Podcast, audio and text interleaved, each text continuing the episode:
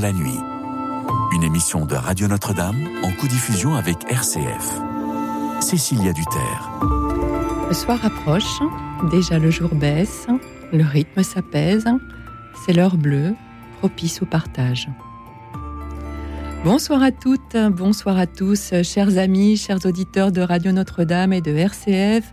J'espère que vous êtes confortablement installés. Je suis très heureuse d'être avec vous ce soir en compagnie de Xavier Accard et de Marc Bourriche, nos deux invités, pour parler ensemble d'un lieu de France ou d'ailleurs que vous affectionnez. Alors quel est ce lieu qui vous est si cher? Qu'est-ce qui le rend unique et différent des autres? Quels souvenirs personnels ou familiaux y sont attachés? Et qu'est-ce que ce lieu d'élection dit de vous tant il est vrai que l'endroit où l'on s'en sent si bien, celui dont on pourrait dire qu'il est notre petit paradis, traduit quelque chose de nous-mêmes comme une extension de soi? Un lieu d'élection est toujours symbolique. Notre choix fait écho à notre histoire, nos racines, que l'on cherche à retrouver ou parfois à fuir en s'établissant très loin du territoire où l'on a grandi. Alors venez nous dire quel est ce lieu si mémorable pour vous, euh, qu'il soit en France ou ailleurs, car certains d'entre vous ont sans doute découvert à la faveur de voyages ou dans le cadre de leur activité professionnelle à l'étranger des pays, des villes dont ils sont tombés amoureux. Alors ce soir, faites-nous rêver en nous décrivant cet endroit fabuleux, en nous parlant notamment de, de l'atmosphère qui y règne, des gens qui résident sur place, et aussi de la première fois où vous y êtes allé et de l'émotion que vous avez ressentie alors. Le standard est ouvert, Christian et François sont là pour recueillir vos témoignages. Nous sommes ensemble jusqu'à minuit et nous attendons vos appels au 01 56 56 44 00 pour nous parler de ce lieu de France ou d'ailleurs que vous affectionnez. Avez-vous la chance d'y vivre au quotidien et revenez-vous régulièrement en vacances? Aimez-vous le faire découvrir à vos proches Peut-être euh, n'y avez-vous été qu'une seule fois, mais en gardez-vous un souvenir impérissable. Eh bien, racontez-nous ce qui vous a fait vibrer. 01 56 56 44 00.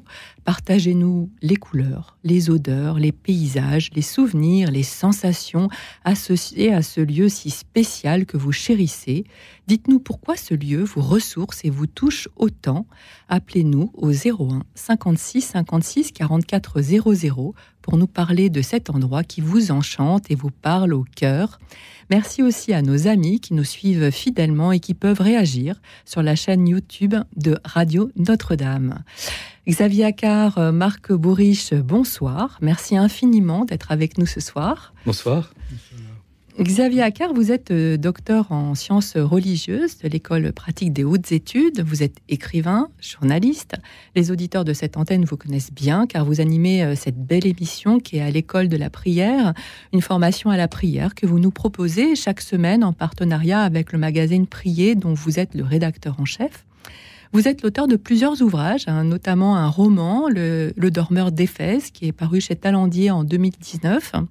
Et puis euh, un essai, un très bel essai, L'art de la prière, 50 méthodes éprouvées pour faire euh, euh, l'expérience de Dieu, paru aux éditions Emmanuel.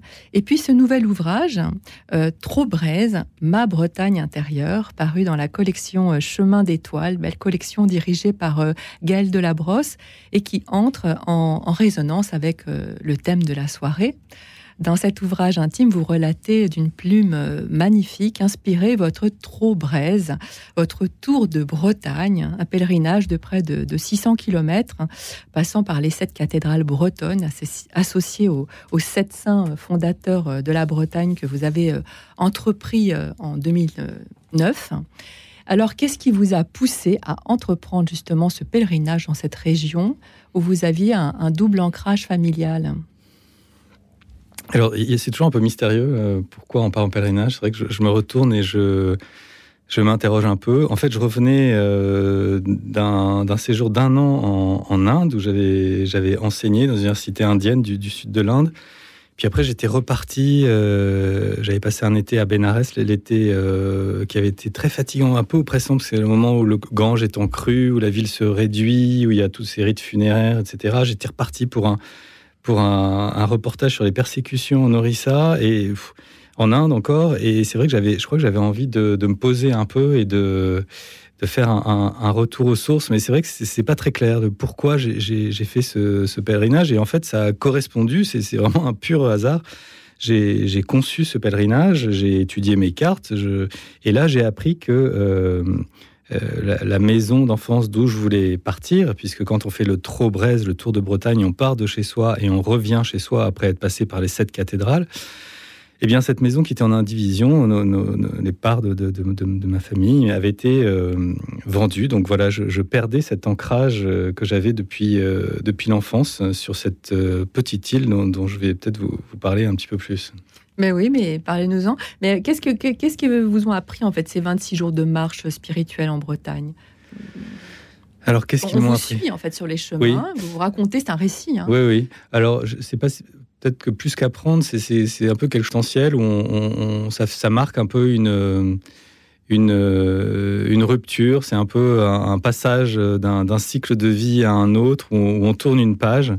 Euh, où on coupe, j'ai souvent cette, image parce que c'est une boucle, un peu quand vous, quand vous recousez un bouton et vous faites un, dernier tour avec le fil et puis vous coupez le fil, il y avait, il y avait quelque chose de, de cet ordre. Euh, de, de, récapituler. Euh, c'est un peu aussi, vous savez, a ce motif euh, qu'on retrouve dans la mythologie grecque, qu'on retrouve aussi dans, le christianisme, c'est de la, de la descente aux enfers, où on, voilà, on termine un cycle, on récapitule, on, on, revit un certain nombre de choses pour, pour, pour, passer à un autre niveau ou un autre, un autre cycle, cycle de vie. Donc il y, avait, il y avait quelque chose de cet ordre, plus qu'un apprentissage, c'était euh, un passage, une, une, relecture aussi peut-être de votre histoire. Euh, voilà, un, point de une relecture. C'est un adieu à ce à ce, à ce lieu de l'enfance. Alors. En fait, je suis donc parti de, ce, de cette petite île qui est une île, ce qu'on appelle une île d'Estran. C'est-à-dire que c'est une île à marée haute et puis à marée basse, il y a une petite route qui se dégage et on peut passer. C'est il y a une image très très pascale euh, là-dedans évidemment. Mmh. et puis c'est aussi l'île, souvent dans les, dans les mythologies, c'est vraiment une image aussi de l'Éden, du, du, paradis. Donc euh, euh, voilà, c'était euh, partir de cette île et revenir, revenir sur cette île, mais, mais en étant détaché de cette île en quelque sorte pour lui dire adieu et pour, pour passer à un autre cycle de vie. Enfin, à dire aussi adieu à l'enfance. Il y a des moments où il faut tourner des pages comme ça, il y a des lieux.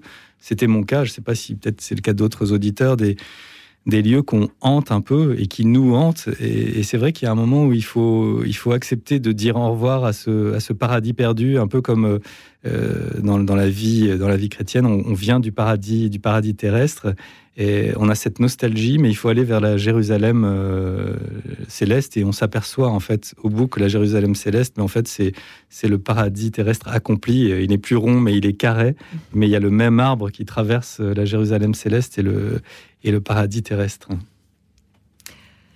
Marc Boris, euh, vous êtes euh, alors vous avez plein de plein de qualités, de fonctions. Alors vous êtes médecin, psychothérapeute, mais vous êtes aussi navigateur. Vous avez transmis durant près de 20 ans votre passion de la voile hauturière à des équipages internationaux sur toutes les mers du globe.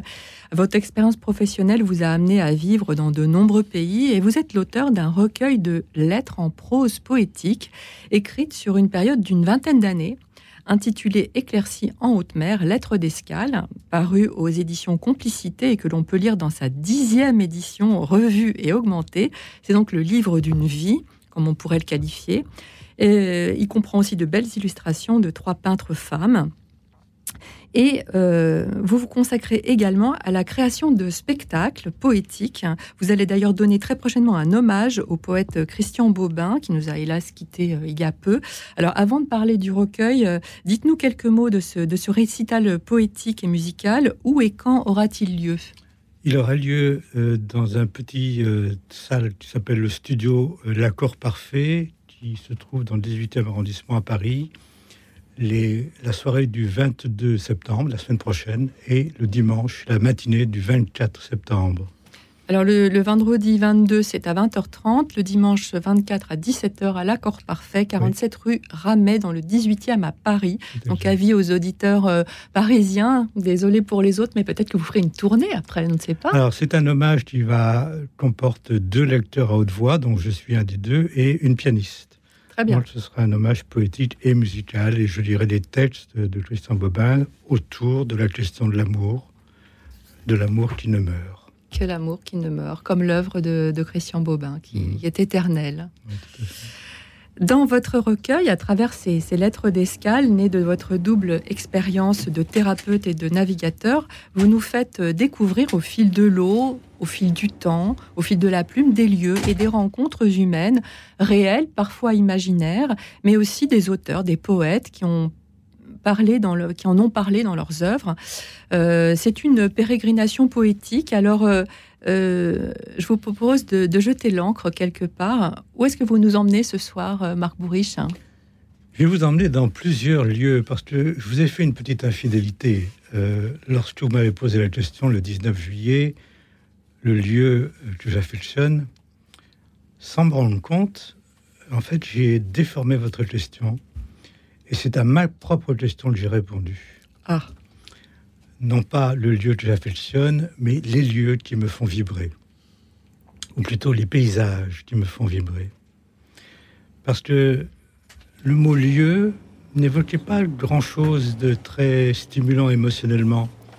Et dès que j'ai remplacé le mot lieu par le mot paysage, j'ai été envahi par euh, des émotions, par des images, par euh, des peintures, par des mémoires qui, qui me faisaient vibrer. Donc, euh, ce sont des images, des lieux qui m'ont fait vibrer, et il y en a, je dirais, de trois catégories. Il y a des lieux qui sont euh, des expériences élémentaires, comme par exemple se retrouver en haute mer sans instrument de navigation et sans moteur. C'est une expérience élémentaire où on est juste euh, avec les éléments, avec euh, le destin et avec euh, l'inconnu. Et puis, il y a des lieux qui sont liés à l'enfance ou qui réveillent des mémoires d'enfance.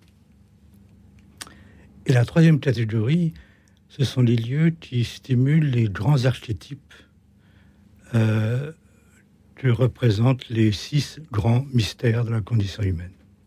Voilà. Bien, merci de cette belle introduction. On va tout au long de l'émission approfondir vos deux euh, ouvrages. Mais nous allons tout de suite accueillir Laurence et vous allez pouvoir euh, euh, l'écouter et converser avec Laurence. Bonsoir Laurence. Oui, bonsoir madame. Alors, ah, je, j'oublie les noms. C'est pas grave. Cécilia, vous êtes avec Cécilia et avec Marc Bourriche et Xavier Accard. Alors dites-nous, quel, est, ce lieu qui... quel est ce lieu qui... Alors, Sauveterre du Rouergue. Oui. Dans l'Aveyron. Oui. Mon père m'offre un stage de poterie. Euh, j'avais une vingtaine d'années, je pense. Et c'est un peu, c'est un souvenir euh, merveilleux. Je, ne sais plus mon âge. Je sais plus l'âge que j'avais. Donc, euh, Sauveterre de Rouergue, des nombreux films sur le Moyen Âge, ayant le cadre du Moyen Âge, ont été tournés sur cette place, qui était ornée d'arcades, qui était carrée, qui était très belle. Et le stage de poterie était fantastique. Je me souviens, je suis revenue avec des pots euh, en terre euh, orange, un peu orange rose, euh, d'argile rose, plutôt rose qu'orange. Et hum, ah, c'était merveilleux, on faisait des prouesses. Et en plus, la fin du stage a été euh, couronnée par un repas qui a été préparé par le fils du, du potier qui nous donnait ses cours euh, qui venait d'avoir son CAP de cuisinier. Et, euh, j'ai mangé pour la première et la dernière fois de ma vie une omelette norvégienne. Et ce lieu, alors en fait, il est, il, donc c'est un lieu qui est associé à un bon souvenir en fait. Euh, oui, Et qu'est-ce que qu'est-ce qu'il avait par ailleurs, le, lieu en lui-même de Alors le lieu, ben, c'était complètement des paysans en fait. Euh, d'abord, euh, l'Aveyron, c'est quand même une région euh, assez belle, enfin assez, assez typique de, de, la France du centre, centre-ouest peut-être. Je ne suis pas très bonne en, géographie française.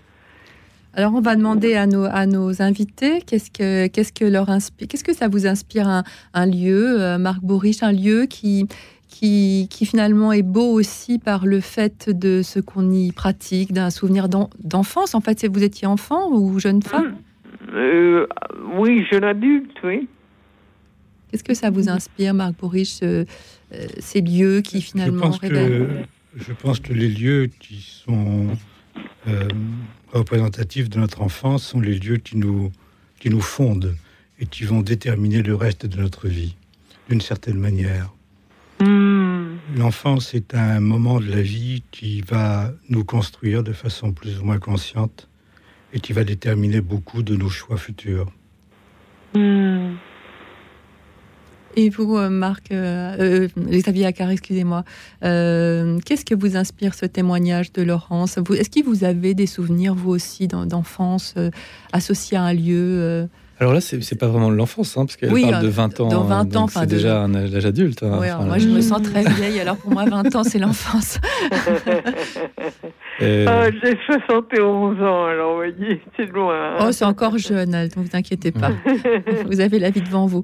Mais, on me le dit, oui, on me le dit. Est-ce que vous, est-ce que vous avez, euh, vous, euh, Xavier Accard, un souvenir comme ça de d'enfance ou de jeunesse euh, associé Alors en dehors de la Bretagne, hein, on, sent bien que c'est la Bretagne qui était très. Ah bah bien sûr, oui, oui, non, non, il y a évidemment il y a des, des un certain nombre d'impressions, de, lieux. Je sais pas, ce qui me vient, c'est par exemple des des longues parties de badminton l'été dans l'arrière-pays niçois, euh, à une époque où il y avait encore beaucoup de lucioles et beaucoup de cigales, euh, ces soirées qui, n'en finissaient pas, ou, à La Rochelle aussi, dans une maison de famille qui appartenait à mon arrière-grand-père et, voilà, qui était pleine de, vieilles choses, de, de chapeaux de forme dans une malle au grenier, de euh, avec des, des, des, des tableaux euh, représentant des ancêtres et des, et des vieilles tantes célibataires qui prenaient soin de nous, qui nous faisaient des frites à, à minuit quand on allait les réveiller. Euh, voilà. Mmh. Comme quoi, finalement, les lieux sont, sont, vraiment associés à des sensations. Marc Bourriche. Des sensations et puis aussi à des, des découvertes sur notre propre histoire. Je me souviens, mm. dans la même période d'âge, c'était autour de 20 ans, où je suis euh, allé sur les terres de mes origines, puisque je suis kabyle d'origine, et je ne connaissais pas ma famille euh, kabyle. Donc, euh, je suis allé passer 15 jours dans une montagne de Kabylie. Eh bien, merci beaucoup, Laurence. Euh, les, premiers appels sont en train euh, d'arriver au standard. Merci de mm. continuer à nous appeler au 01 56 56 44 00 pour nous parler de ce lieu que vous affectionnez. Ce lieu est-il en France ou dans un pays étranger? Comment l'avez-vous découvert? Ben, Faites-nous goûter son atmosphère si spéciale. Racontez-nous les émotions qu'il provoque en vous quand vous y revenez. Dites-nous les expériences que vous y avez faites en appelant le 01 56 56 44 00. Avant vos premiers témoignages, je vous propose d'écouter Charles Trenet qui nous chante Douce France, sa célèbre déclaration d'amour à notre beau pays. Écoute dans la nuit, une émission de Radio Notre-Dame en co-diffusion avec RCF.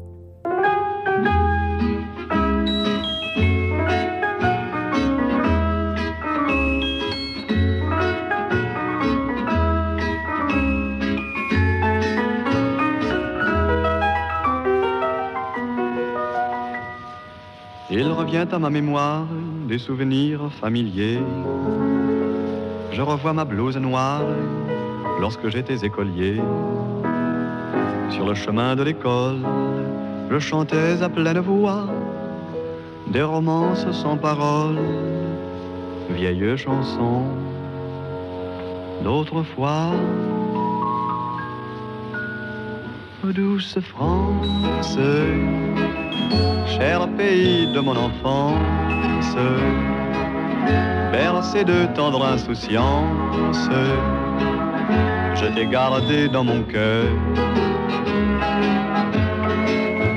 Mon village, au clocher, aux maisons sages, où les enfants de mon âge ont partagé mon bonheur. Oui, je t'aime et je te donne ce poème. Oui, je t'aime dans la joie ou la douleur. Douce France, cher pays de mon enfance, bercé de tendre insouciance, je t'ai gardé dans mon cœur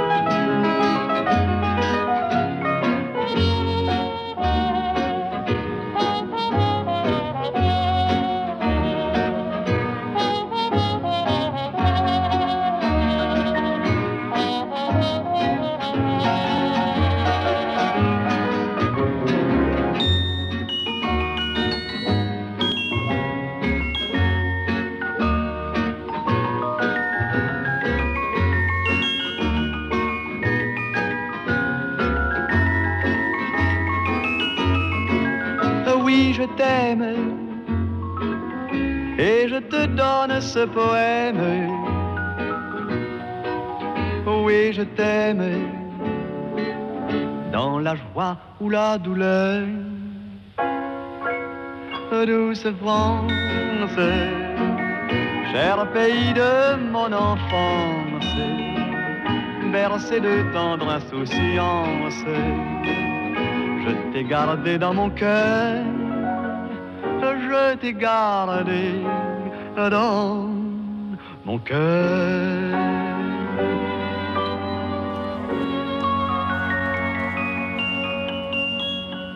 Nous avons écouté Douce France de Charles Trenet.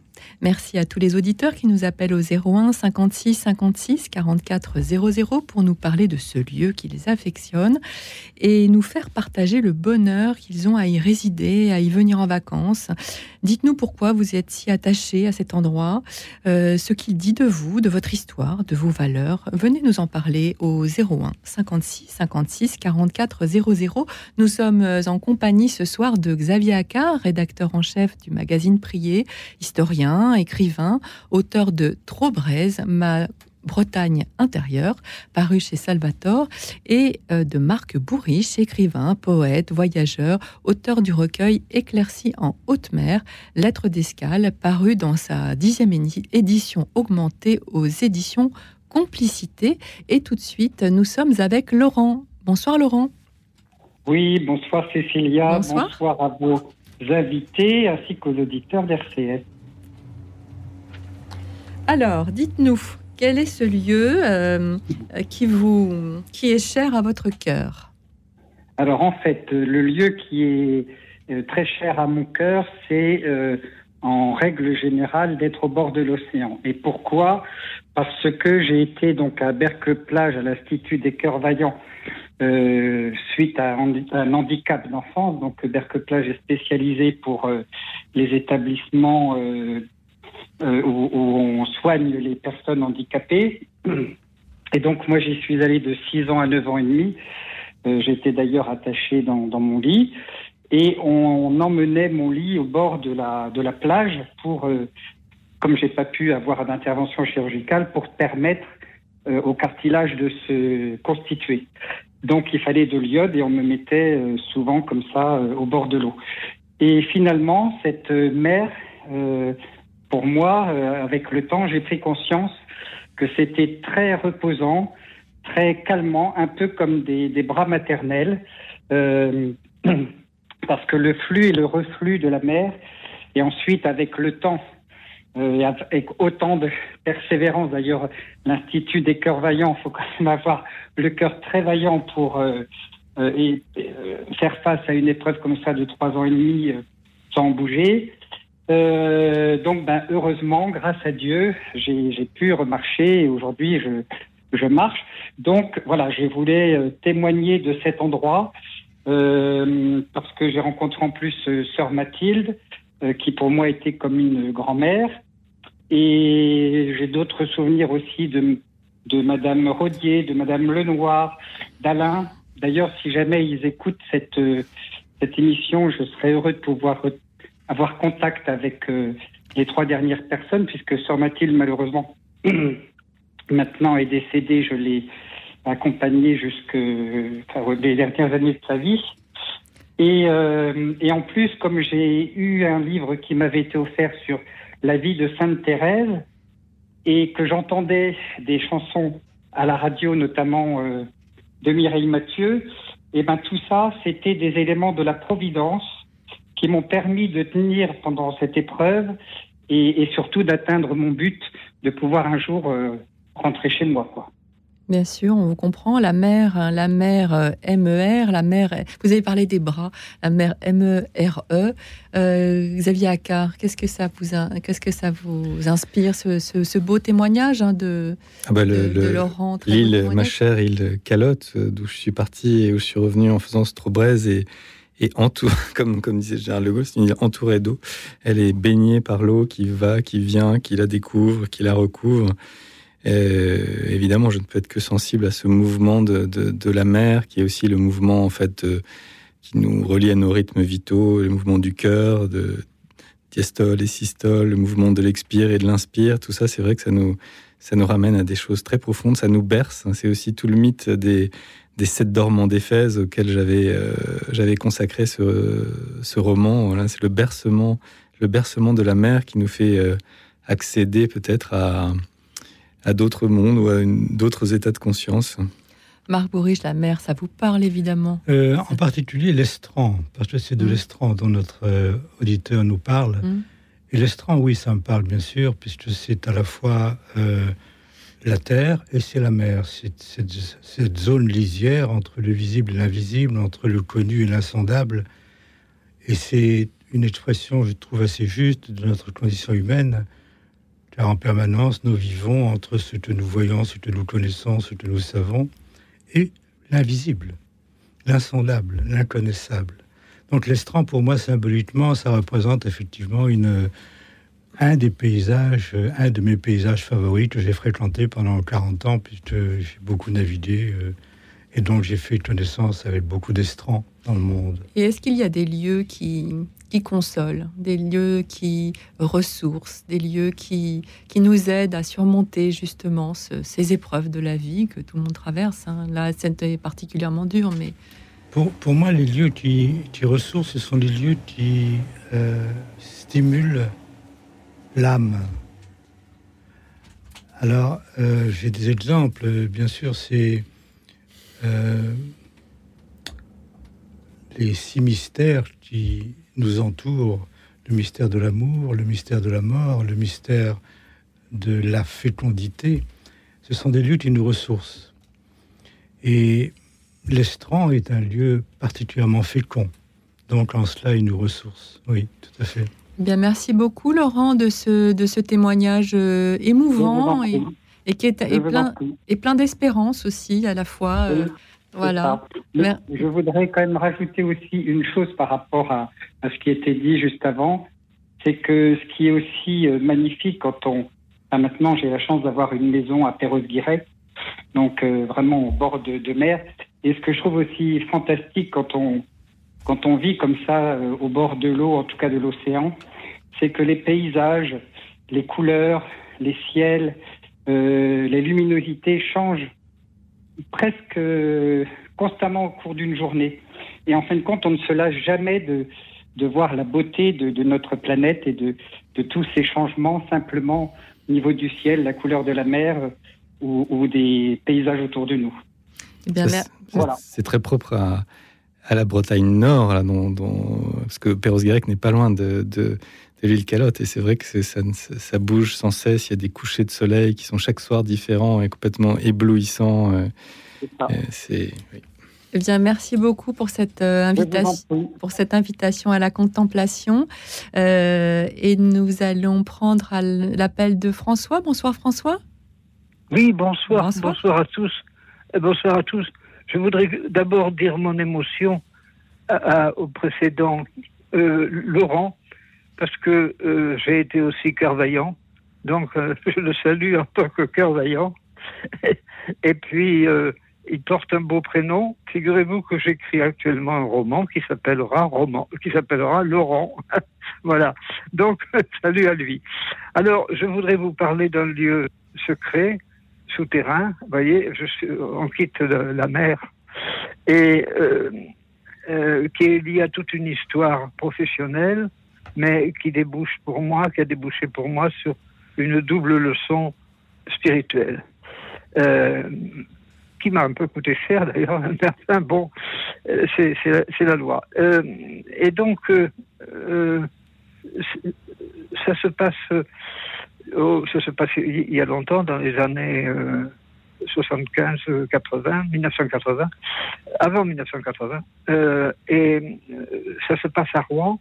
nous venions d'achever la restauration du palais de justice qui avait brûlé, vous savez, après les bombardements américains de 44. Euh, ils visaient le pont, mais ils ont, ils ont, ils ont incendié la ville. Et euh, ils ont raté le pont. Euh, c'est un, Anglais qui a détruit le pont. Et, donc, il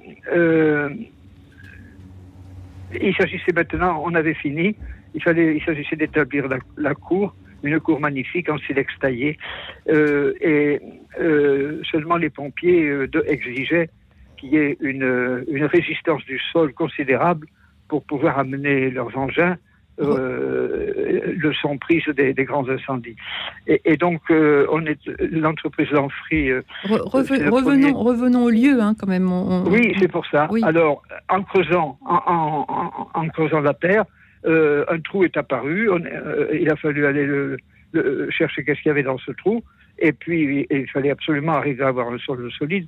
Et on a découvert des ruines, enfin des, des, murs, d'abord des murs, et en descendant, en vidant, en vidant, on, on, a, on a, découvert un bâtiment roman, les, les bases d'un bâtiment roman, et puis par une inscription, une inscription en hébreu qui était écrite dessus, on a compris que c'était un bâtiment juif euh, de l'époque romane, euh, qui n'était pas l'ancienne synagogue, parce qu'on savait où elle était, était deux rues plus loin, euh, sous terre aussi.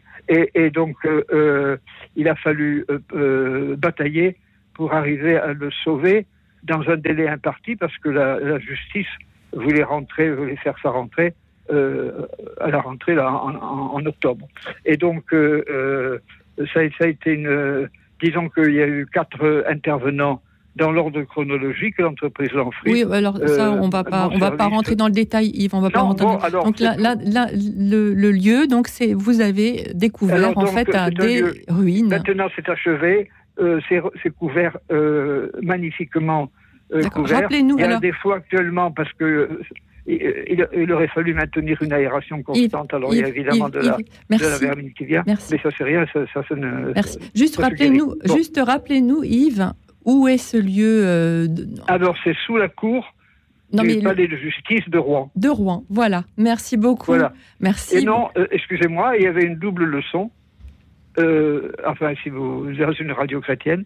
La, première, c'est que, euh, en tant que fonctionnaire, j'ai plusieurs fois transgressé le règlement et euh, pour arriver à appliquer, à exécuter la loi. J'ai transgressé la loi pour appliquer la loi, la loi suprême. On, ne va pas rentrer, on va pas rentrer. On reste sur les lieux. Ce soir, on, est sur le lieu. Donc, euh, votre témoignage est très intéressant. Euh, effectivement, euh, on peut parler des, on peut parler et on va en parler d'ailleurs avec Xavier Accard qui revient d'un pèlerinage, pèlerinage ou un, ou un, voyage en un Israël. oui. Donc, vous avez vu aussi des, des.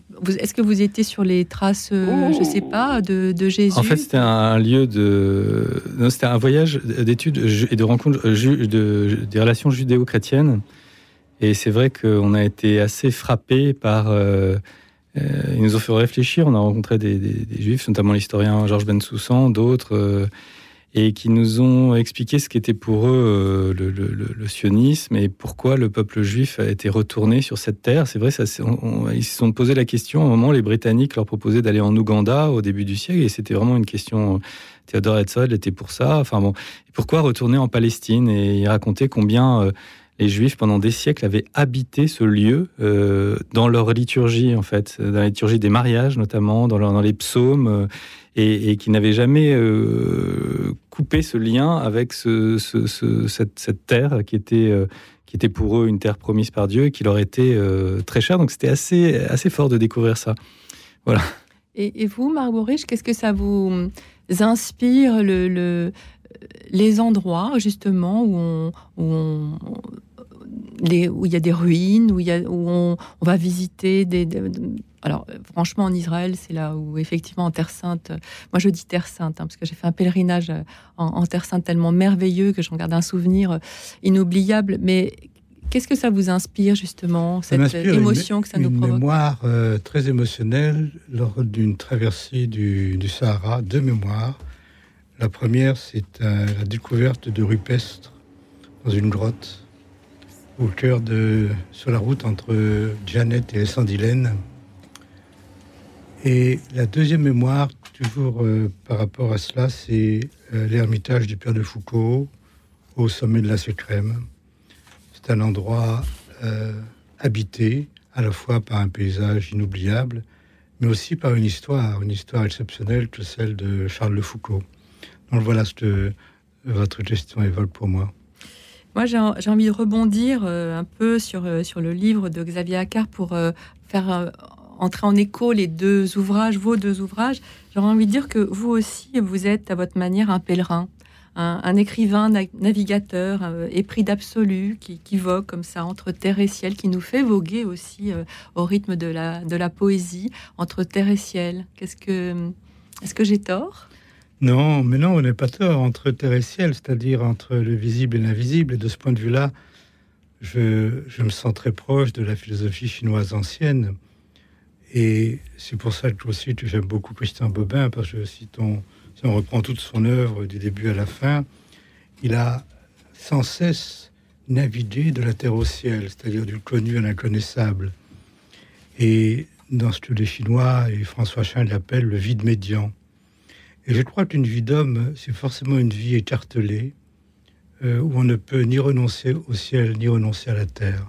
Et qu'il nous faut accepter de vivre entre les deux, et c'est une position inconfortable, c'est un équilibre instable qu'il faut sans cesse euh, retrouver au fil des circonstances et des, aléas de la vie. Hmm. Xavier Accard, qu'est-ce que vous, vous en pensez euh, Et est-ce que, est que la poésie, justement, permet ce, ce, chassé-croisé entre terre et Alors, oui, mais je dirais la prose poétique.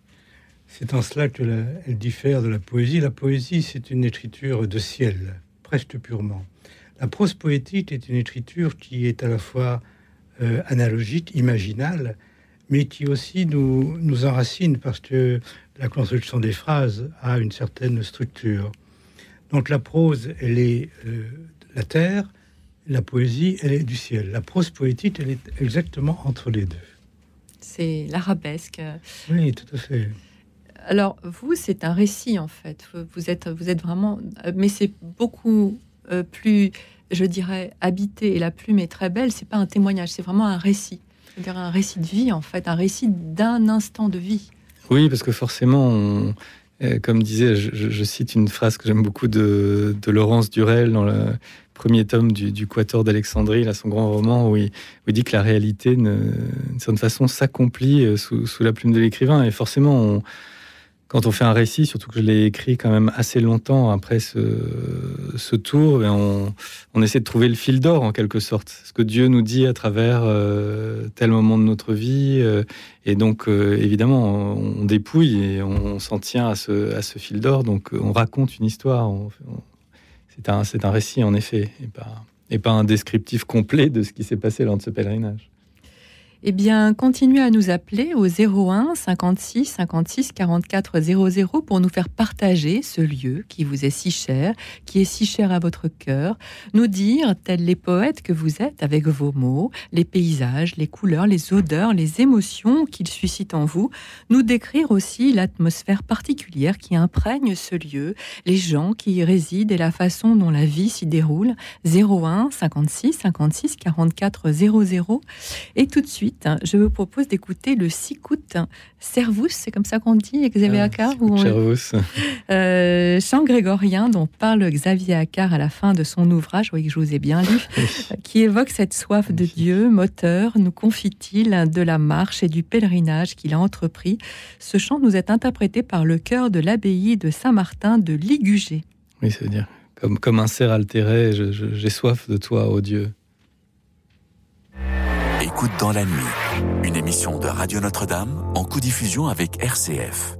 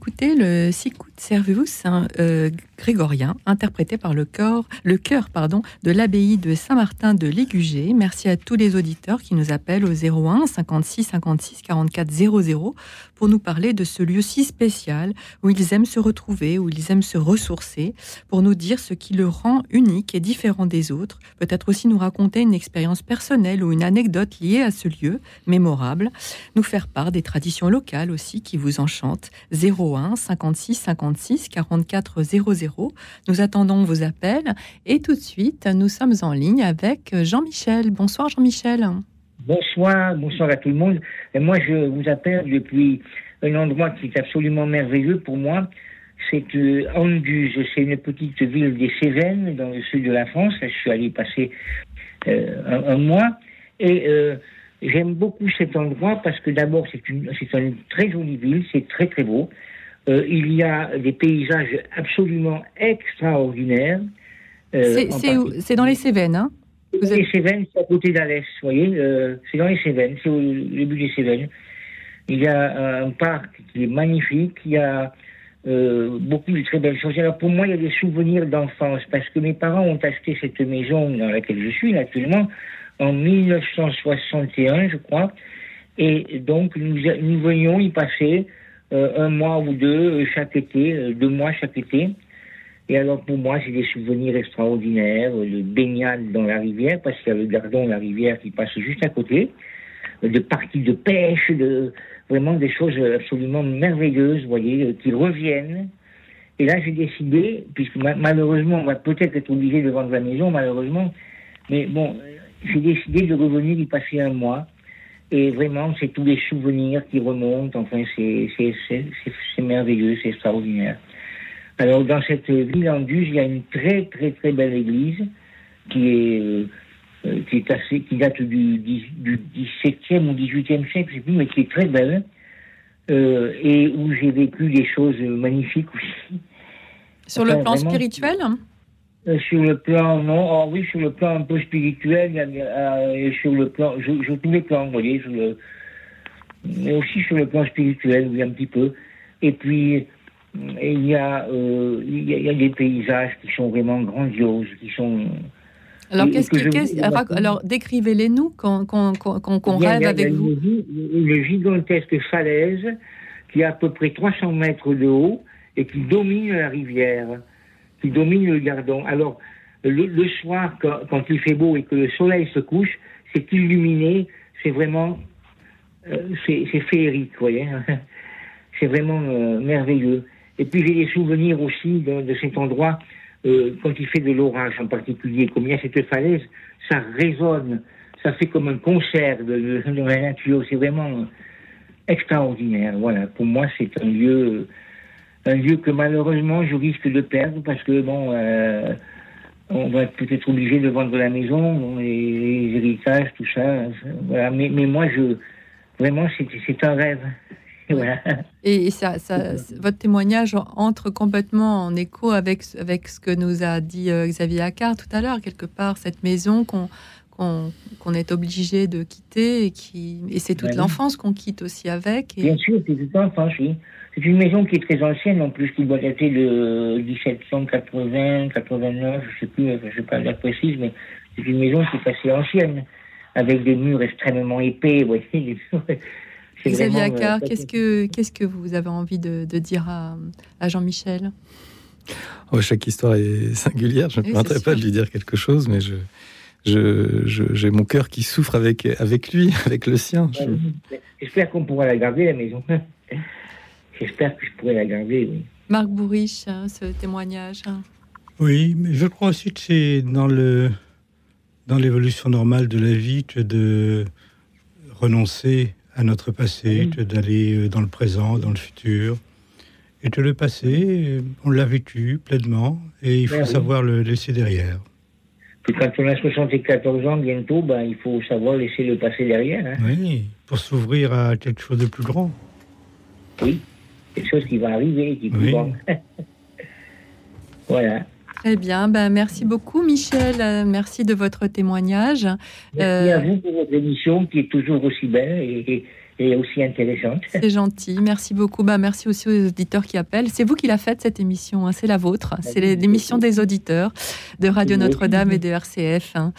Euh, bonsoir Jean-Michel. bonsoir à bientôt. bonsoir Cathy. Bonsoir Cécilia, bonsoir à vos invités ainsi qu'aux personnes qui nous écoutent. Alors, moi, le lieu magnifique, c'est l'imaginaire. Dans le sens que, étant euh, non-voyante, je. Comment vous dire J'ai la chance et la malchance euh, euh, que ce soit bien, bien compris, hein, que c'est pas le fait de dire youpi, je vois pas, pas du tout. Quoi, je, bien qu'on voit mieux que les personnes qui sont voyantes mais euh, c'est le, le, fait de euh, faire travailler tous les sens et le, le refuge, c'est la prière. Et je profite, puisque vous avez vos invités, euh, continuez à nous, à nous inviter dans vos livres.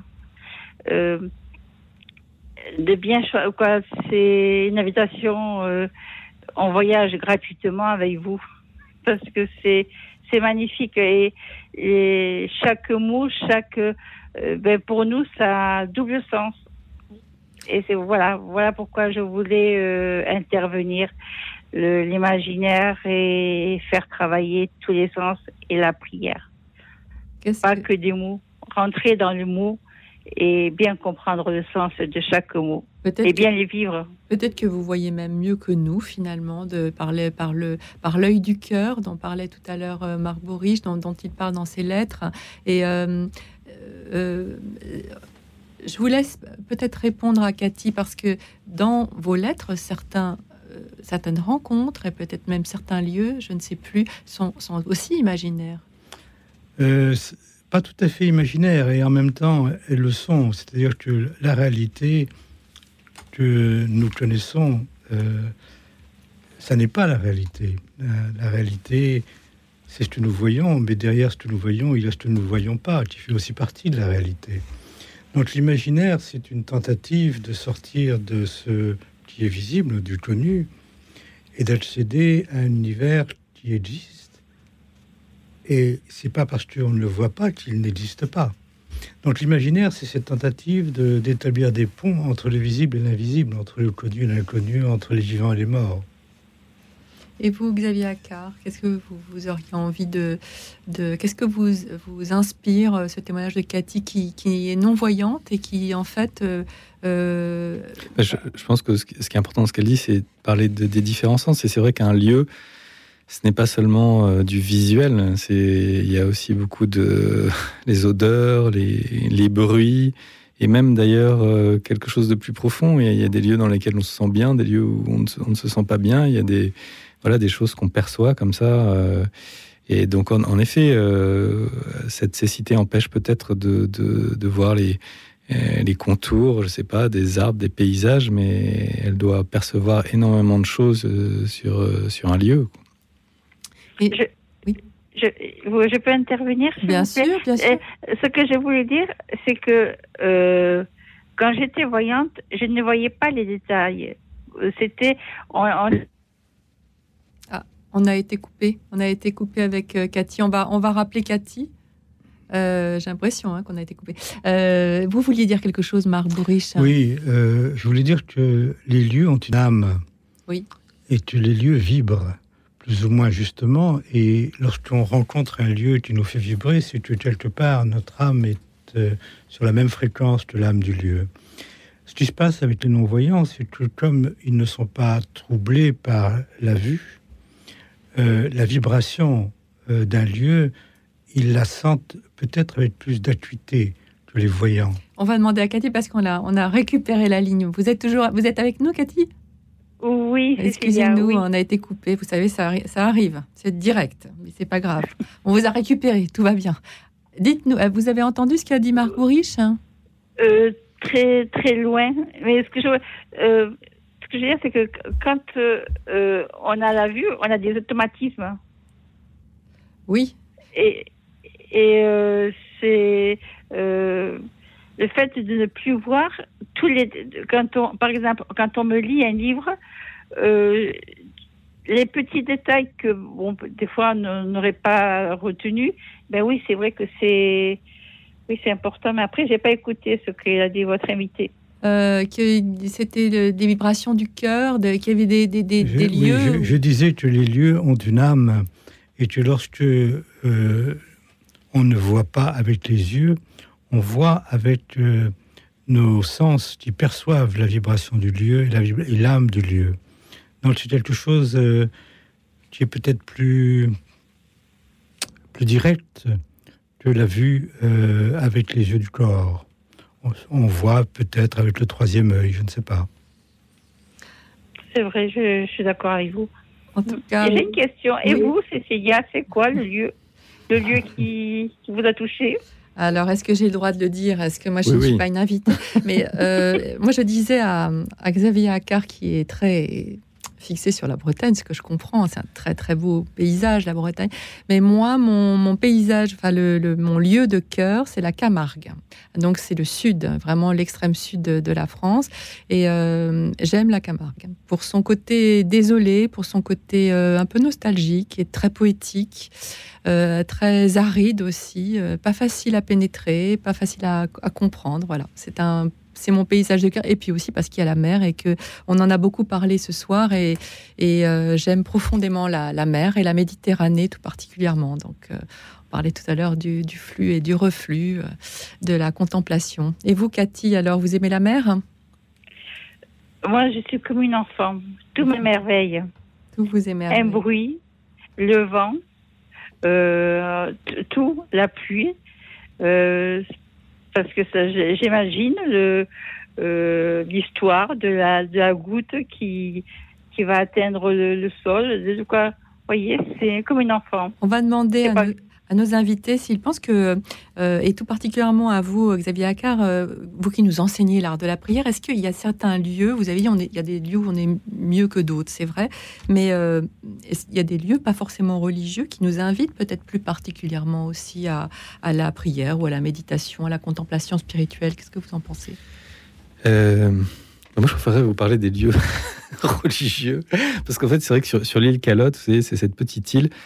Calotte, ça vient du breton galoud, qui veut dire puissant. Et en fait, c'est lié à la Vierge Marie. En fait, c'est lié à une histoire euh, qui remonte euh, à l'exil, euh, à l'exil des Bretons de l'île de la Grande-Bretagne, où il y avait un, pirate venu du nord qui, terrorisait en fait tout le tout le pays qui était installé sur, sur l'île Calotte. Et il y a un prince breton qui arrivait d'exil et qui a dit qu'il fallait en finir et, qui a demandé à la Vierge la victoire et que s'il avait la victoire, il lui construirait une chapelle sur cette île. Et c'est ce qui s'est passé. Il a vaincu le pirate Corsol et le prince Rivalon, le prince breton, a construit une, une chapelle qui est toujours là. Alors évidemment, ce ne sont plus les bâtiments du VIe siècle, mais c'est euh, et, c'est vraiment l'âme de l'île en fait. Cette île est un jardin de la Vierge et moi j'ai des, souvenirs très beaux de, prières. Euh, c'est une Vierge puissante avec l'enfant euh, roi dans un bras et dans l'autre elle a une sorte de, colonne de feu en fait. Et, je me souviens avoir prié là, et notamment un jour où un, oiseau est venu se poser sur mon, sur mon épaule alors que je priais devant cette Vierge puissante. Eh bien, merci beaucoup de ce, de ce témoignage, Cathy. Euh, merci. Nous allons faire une, une, courte pause de deux minutes. Nous allons nous, nous retrouver juste après. Continuez à nous appeler au 01 56 56 44 00 pour nous partager ce lieu dont vous pourriez dire qu'il est votre petit paradis, ce lieu que vous affectionnez et puis qui symbolise tant de choses à vos yeux. 01 56 56 44 00. À tout de suite.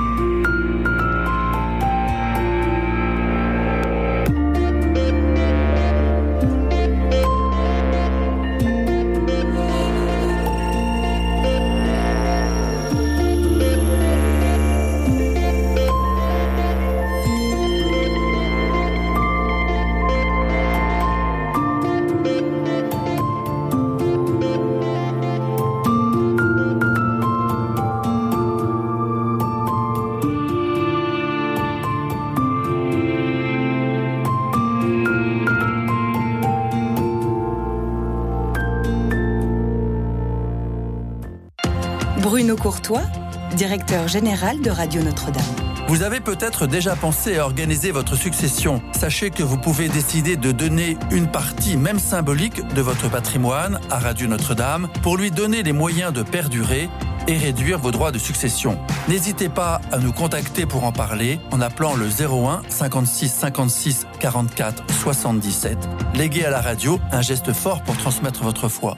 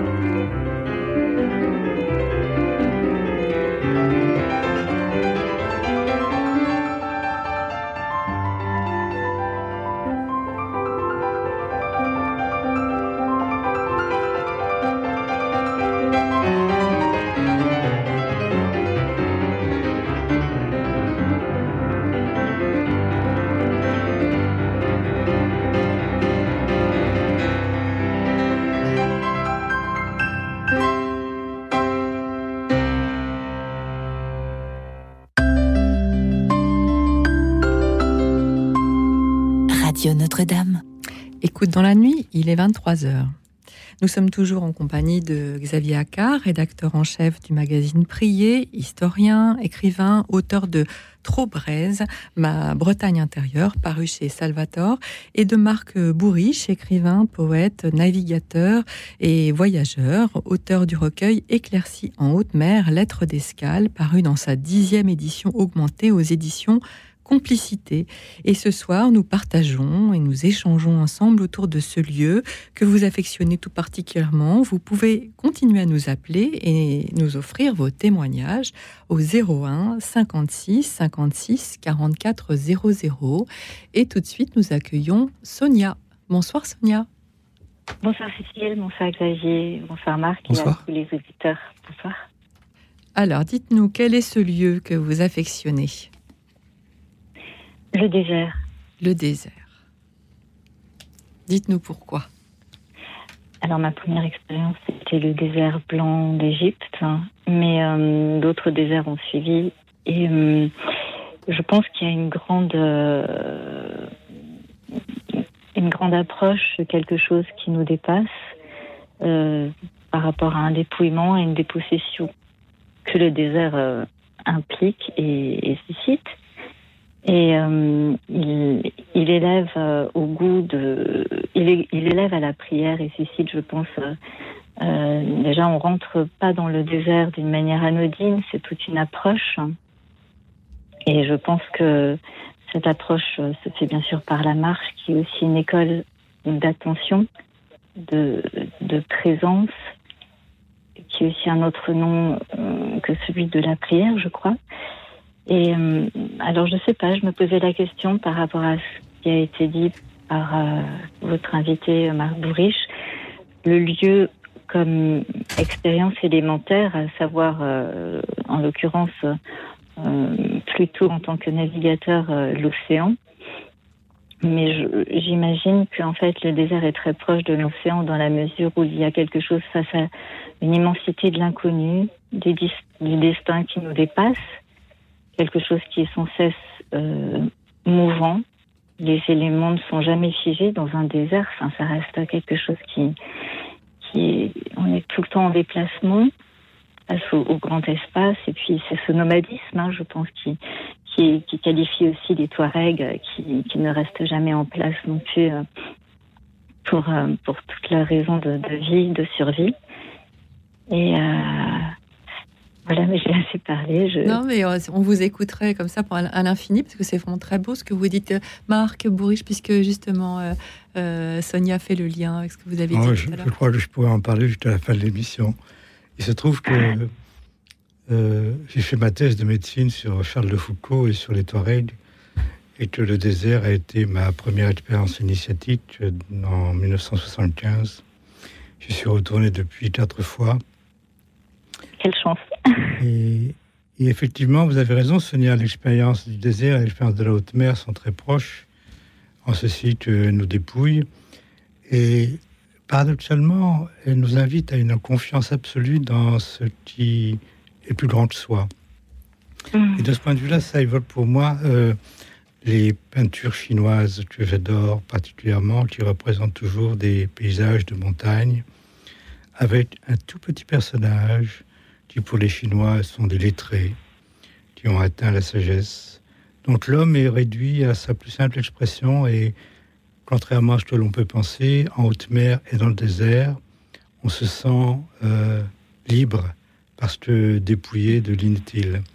Donc ce sont deux expériences très similaires et fondatrices. Donc euh, merci Sonia de, de faire revivre ces mémoires-là.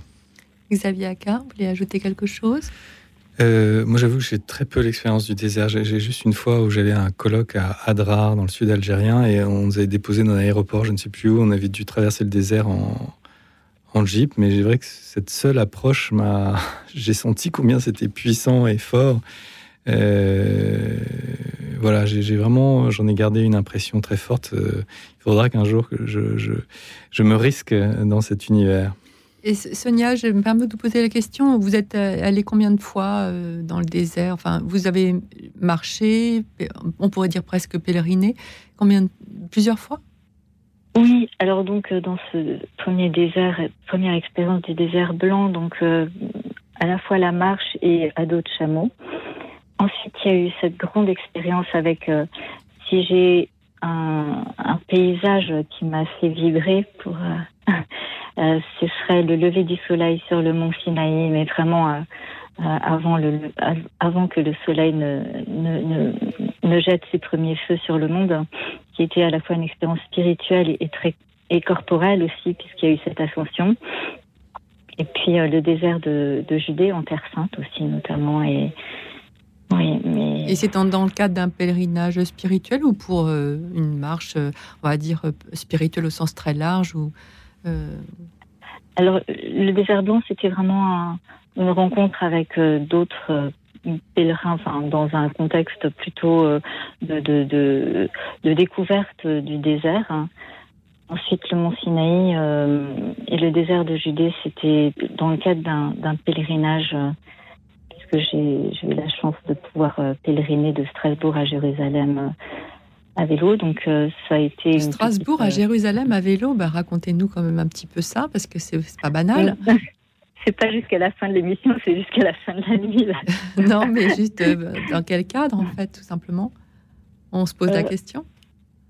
Une rencontre de, de choix de l'autre, mais surtout de, de l'autre en tant que celui que je nomme Dieu.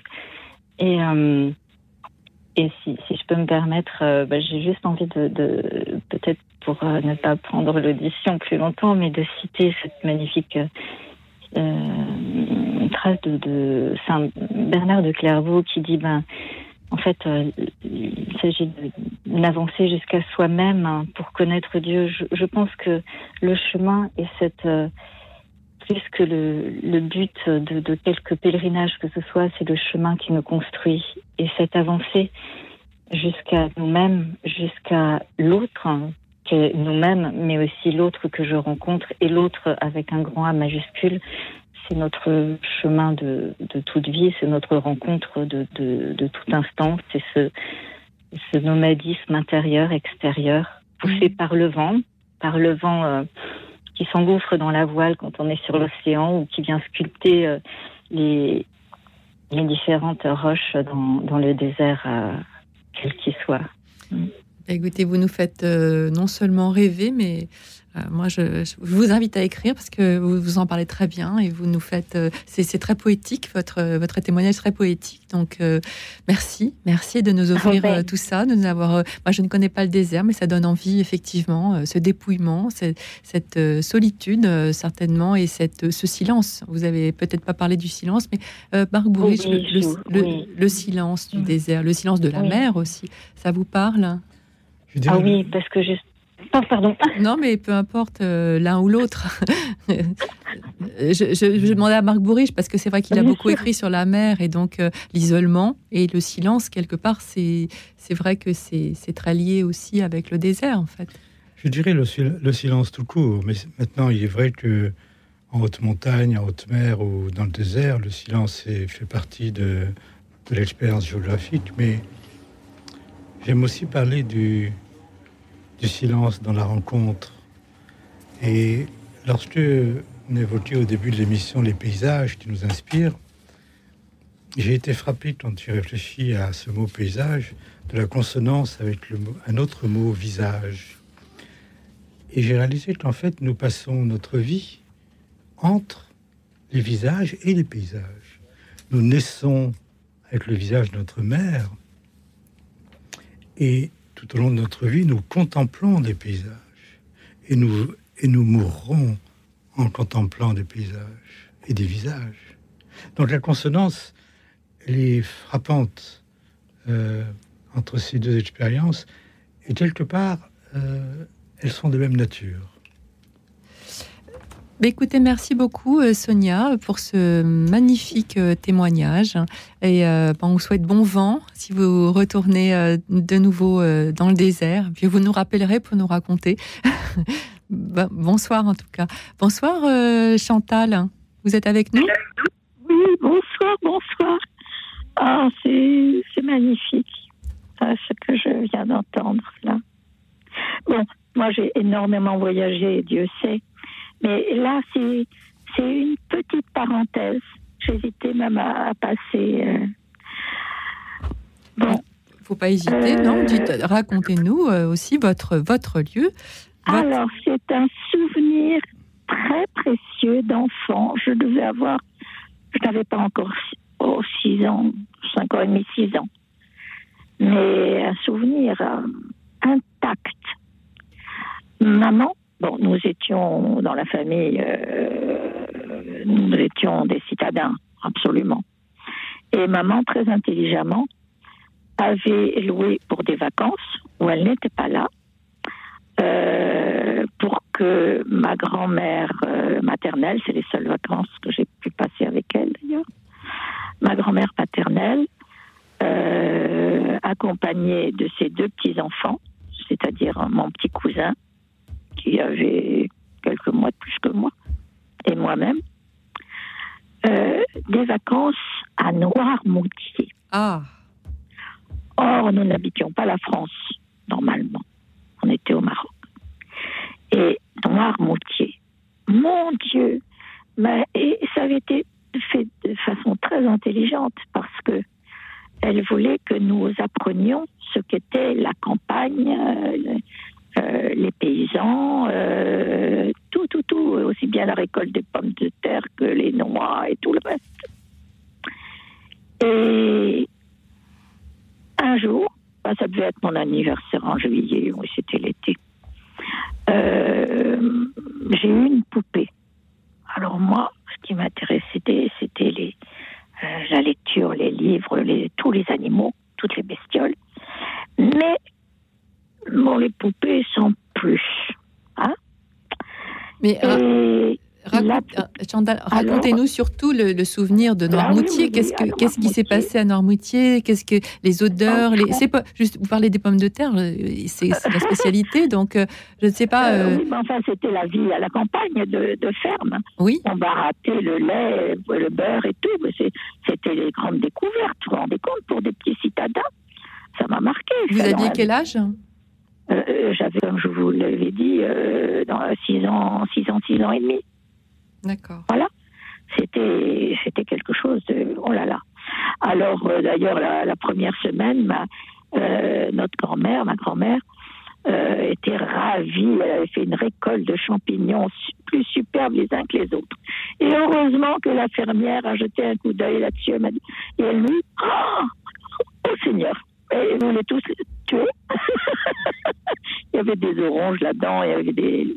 Passons. Ça, c'était un petit détail. Hein. Mais euh, là, frères et sœurs qui, qui aident euh, qui, m'écoutez là en ce moment, euh, reprenez vos, vos, vos souvenirs d'enfants. Nous sommes en toute petite enfance là. Et je me retrouve avec une poupée. Et ma grand-mère avait fait les choses de telle manière que cette poupée pour lui rendre un intérêt qu'elle n'avait manifestement pas. J'avais au combien remercié, hein, je savais ce qu'il fallait faire, mais quand même. Eh bien, il y a eu le baptême de la poupée. Il y avait un vieux prêtre, je vous en prie, ne soyez pas choqués, un vieux prêtre dont je me souviens, petit, qui boitait un peu, et il avait, ça, ça s'est passé dans une petite chapelle qui jouxtait le presbytère. D'accord. Alors c'est le, c'est le souvenir. Euh, répétition la veille. Alors on était très très sérieux parce que euh, les fermiers avaient invité également les, les enfants du, du coin, d'autres fermiers. Non, non, non, non, on ne plaisantait pas, on était très très sérieux. D'ailleurs, euh, le bon père nous a, euh, euh, à la sortie de la répétition, en fin d'après-midi, n'a pas attendu le lendemain pour nous donner de très belles saintes images. Ok. Nous sommes des petits, n'est-ce pas? Et en passant, il y avait la porte du presbytère qui était tout faite. Et là, ah, j'étais choquée parce que qu'est-ce que je vois? Il y avait une grande casserole, hein, fait tout, gros fait tout. Et émergé de cela, ah, un truc rouge, ça bouillonnait là-dedans, rouge avec des tentacules. Bah, euh, on avait offert euh, à, ce, bon prêtre, on lui avait offert une pieuvre. Et donc il fallait bien qu'il cuise la pieuvre pour pouvoir la manger. Hein. Euh, donc ce, truc rouge, c'est ça. Ça, ça m'a choqué, oui. Merci, ben merci Chantal. Merci. Autrement, le lendemain, merci, Chantal. il y a eu l'office, il y a eu les chants en latin. Euh, merci Chantal pour ce mieux qu'on pouvait faire. Pour ce témoignage. Je, euh, coupe un petit peu la parole. Une seconde. Ben, à la sortie, alors là, c'était pas les enfants sages. On était tous en joie parce que toutes les mamans, les fermiers qui ne s'entendaient pas forcément, là, ça, ça, ça les avait. Euh, les mamans étaient plus, plus souriantes et amicales. Merci Chantal, nous arrivons. Je suis obligée de vous couper. Je vais être obligée de vous couper, Chantal. Je suis désolée parce que nous arrivons maintenant à, la, à une petite pause musicale. Mais merci beaucoup de votre témoignage. Noirmoutier, les souvenirs d'enfance, la poupée, le baptême de la poupée et, euh, et, le, et, le reste. Merci beaucoup.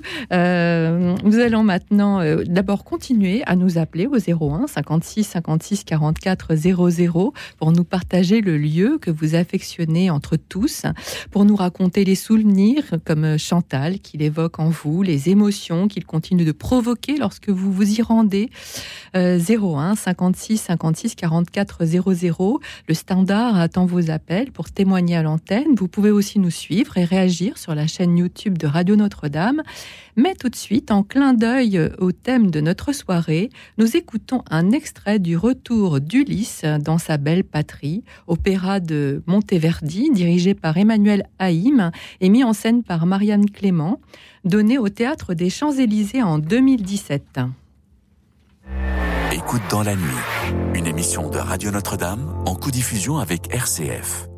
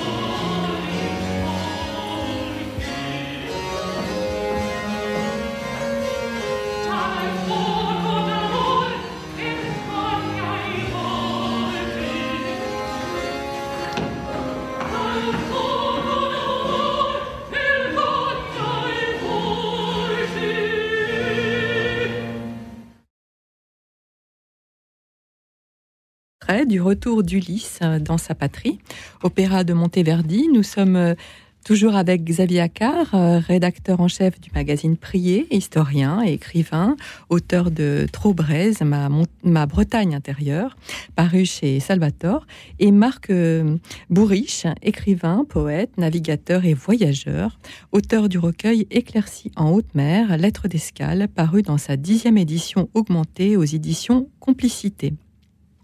Je voulais vous demander euh, euh, quels sont les lieux et les sites bretons qui vous ont le plus séduit durant euh, ce pèlerinage?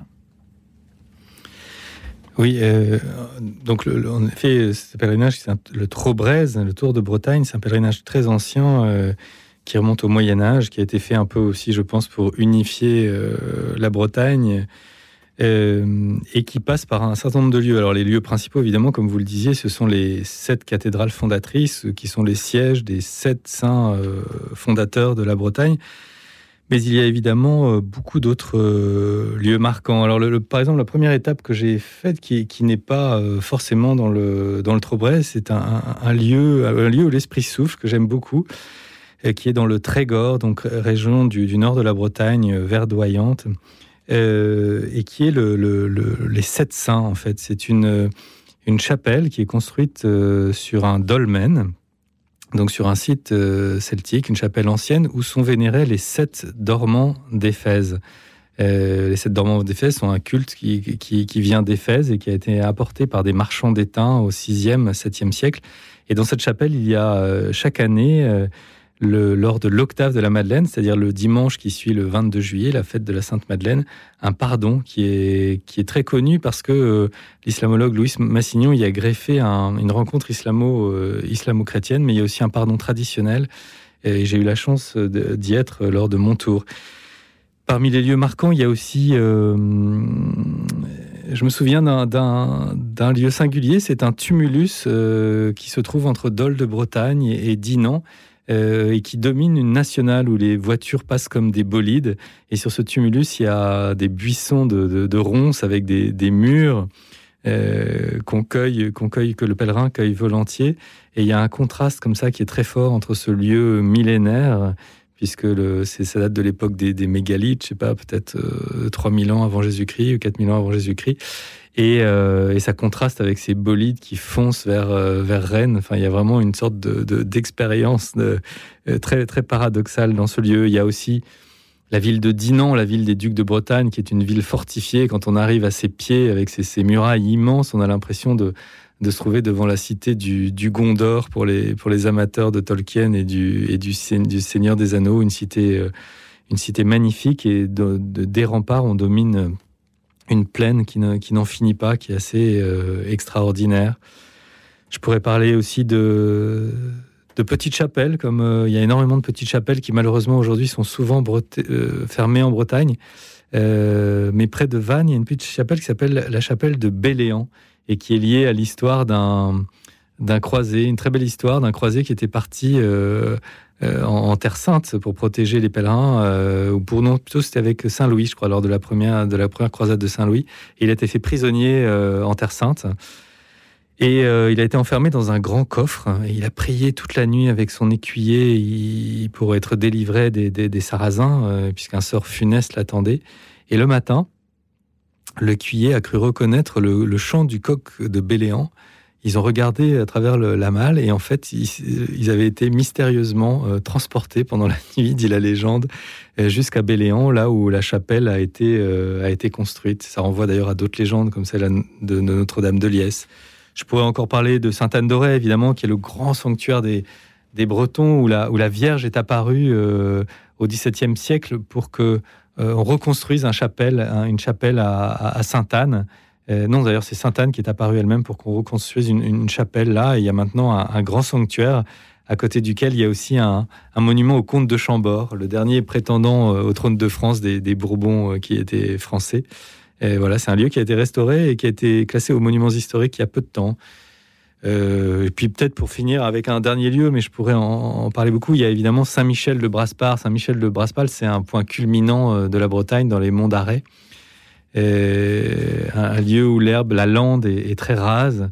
Donc il y a un côté assez mystérique avec ces couleurs euh, un peu kaki, euh, violette de la, de la lande. Et on domine le Yon Eulez, qui est une, vaste dépression de tourbière qui est couverte à moitié par un lac artificiel qui s'appelle la réserve Saint-Michel, qui sert à refroidir notamment la, centrale nucléaire des Monts d'Arrêt et qui donne sur les montagnes noires. Et c'est vrai que c'est un lieu très, très emblématique, avec là aussi une chapelle qui a été restaurée cet été. Euh, grâce à François Pinault, je crois, qui a, euh, voilà, voilà quelques lieux marquants, mais je pourrais parler de, beaucoup d'autres lieux bah, euh, très forts en Bretagne. On va demander à Marc Bourri, vous, connaissez la Bretagne évidemment.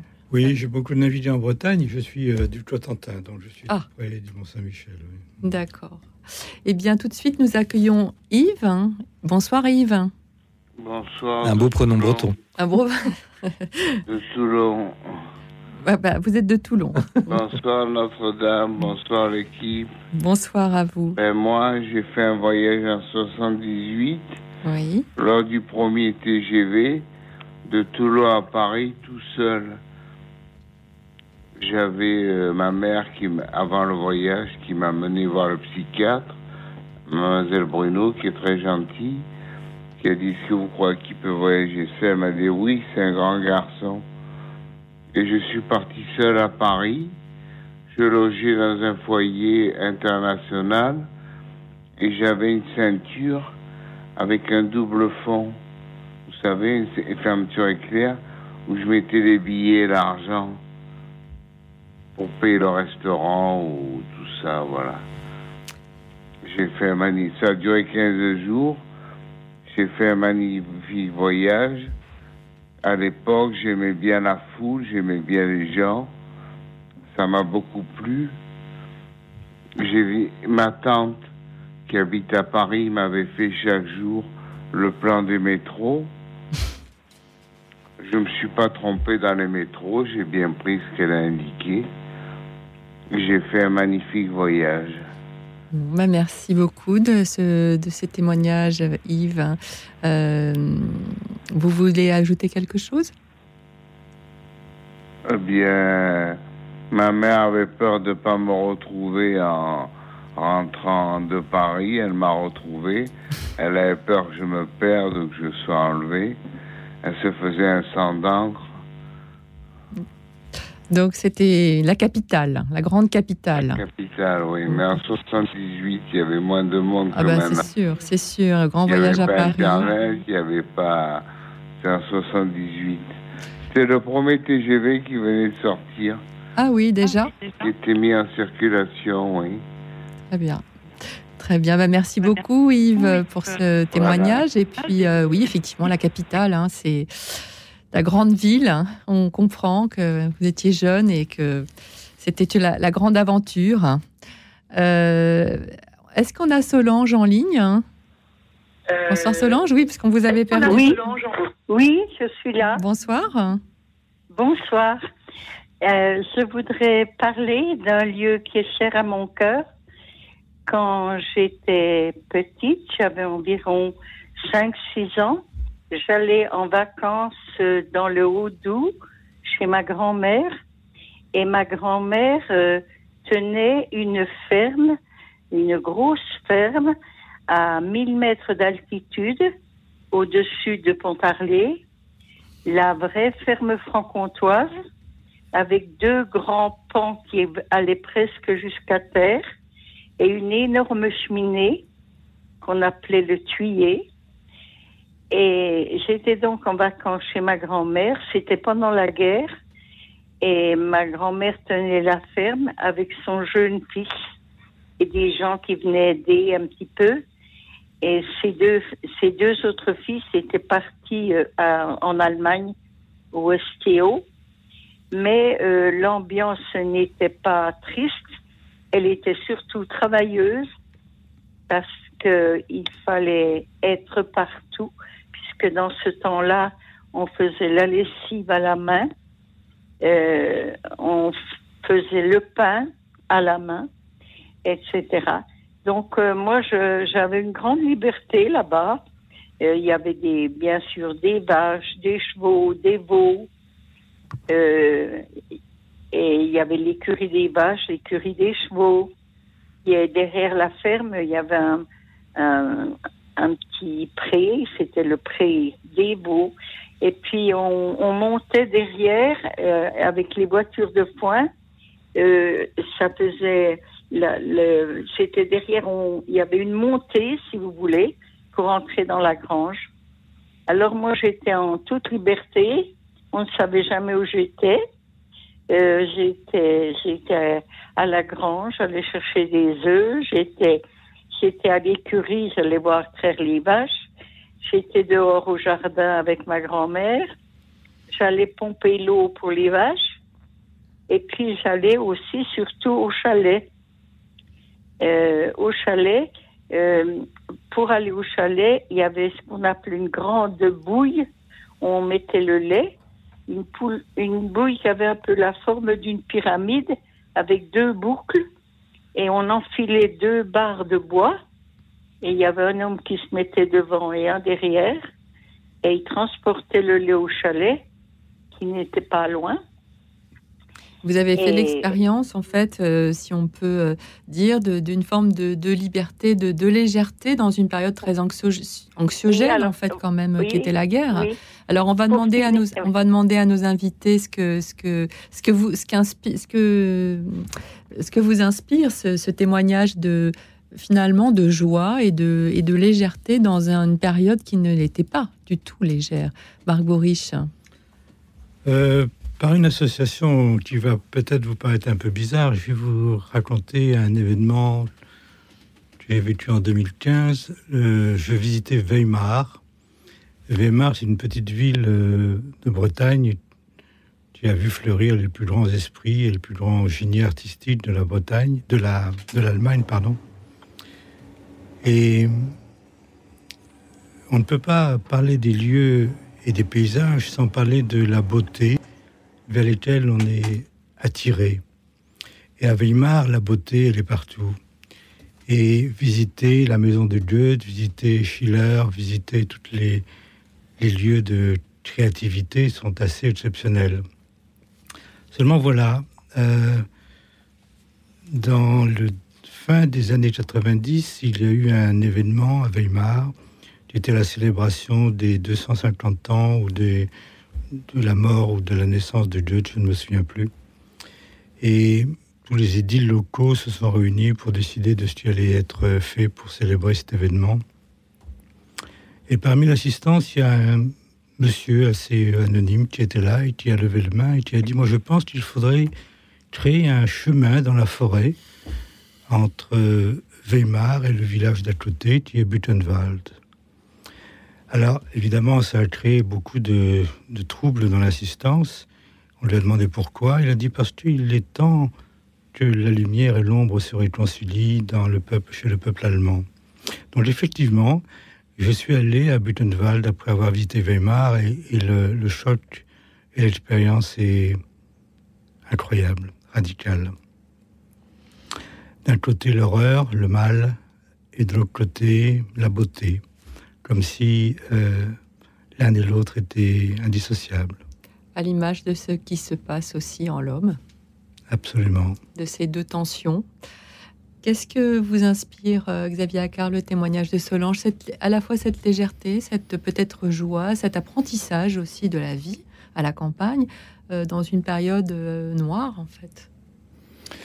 Oui, moi, ce que ça m'inspire, c'est plutôt le, le fait que le temps et l'espace sont, sont intimement mêlés, en fait. Et, et les lieux sont aussi les lieux en un certain temps. Euh, et le monde change et les lieux, euh, et les lieux changent. Moi aussi, je me souviens de cette île Calotte, notre voisin qui avait son cheval de trait et qui labourait son, son champ, qui allait chercher le goémon euh, avec son cheval de, de trait. Enfin, c'était encore un ces souvenirs d'une France euh, rurale qui a été euh, si mal menée et qui aujourd'hui est en voie de, disparaître. Donc oui, les lieux sont aussi, euh, c'est des lieux spatio-temporels, disons, c'est des nœuds spatio-temporels et, avec le temps, ils peuvent aussi disparaître, s'effacer.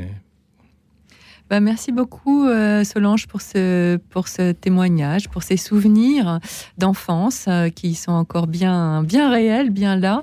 Euh, et puis tout de suite, euh, nous prenons l'appel de Constant. Constant, vous êtes là? Bonsoir. Oui, bonsoir euh, Cécilia, bonsoir Xavier et Marc, je crois? Bonsoir. Ouais.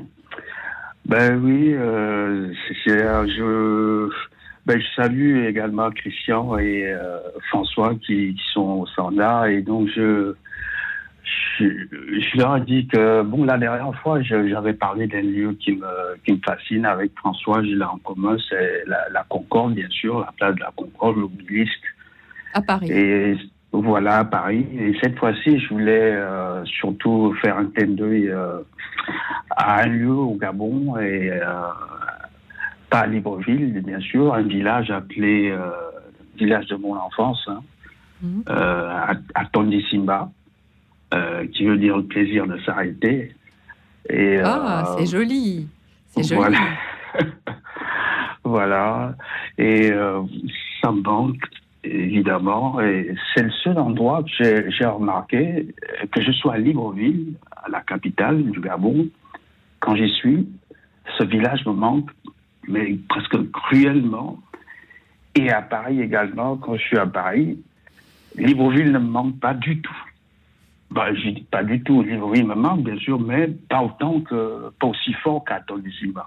Et alors, qu'est-ce qui se passait là-bas, particulièrement, quand vous étiez jeune? Euh, euh, ben, la découverte euh, déjà de notre endroit en dehors de Libreville, voilà, et c'est-à-dire pour moi, quand je le compare, voilà, c'est, d'abord les lieux qui sont qui ont pour moi qui sont moins atteints par les transformations et euh, voilà, et l'air même, euh, l'air qu'on y respire, euh, déjà on débarque au petit débarcadère là avec des pirogues. Et quand on passe, on va, on va au village même.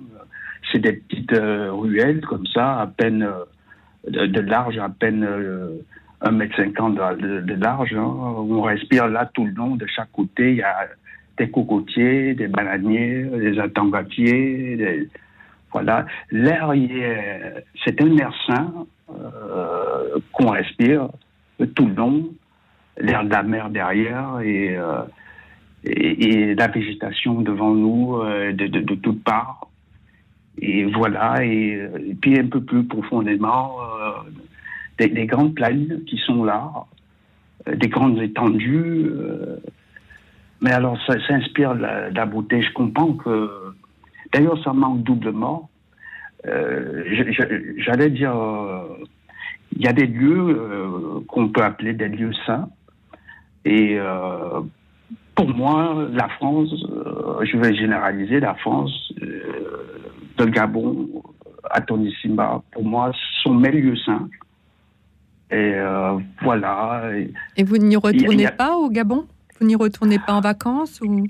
Non, parce que j'ai pas de moyens justement. Euh, j'aimerais, Cécilia, j'ai pas de moyens et euh, j'aimerais bien. Ça me manque cruellement, mais alors c'est d'une cruauté que personne, euh, que je souhaite à personne d'ailleurs. Oui, l'attachement à un pays qu'on ne peut pas, auquel on ne peut pas revenir, bien sûr, on, on vous comprend. C'est dur d'être loin de son pays. Et même si je, même si j'avais les, moyens, euh, je crois que, je, puisque quand, euh, je crois que même si j'avais des moyens, si je me, j'étais à Libreville, je, je ressentirais la même chose, c'est-à-dire euh, une envie presque pressante de repartir dans ce village. Et ça ne changerait rien pour moi d'avoir les moyens ou pas. L'attraction de ce village est telle euh, je ne me l'explique pas. Oui, ben. Voilà, c'est comme ça. Je crois que c'est Marc ou Xavier. Les deux, ils, définissent euh, le thème de ce soir à merveille euh, sur le plateau avec des mots. Ben justement, je vous propose de, demander à Marc Bourriche, notre, notre navigateur sur en studio. vous connaissez le Gabon? Vous connaissez l'Afrique? Euh, je tenais l'Afrique, pas le Gabon. Je suis allé travailler avec Médecins sans frontières, mais c'était en Afrique de l'Est, en Éthiopie. Et je tenais le Niger, la Mauritanie, euh, l'Algérie, le Maroc, la Tunisie, le Tchad. Mais je tenais pas le Gabon. Et vous comprenez cette, euh, cette nostalgie, en fait, dont nous parle Constant, de, de, bah, de pays. C'est aussi le pays de l'enfance. Hein, c'est euh, c'est là où, où, sont tous vos souvenirs, quand même. Même si vous avez fait votre vie en France ensuite.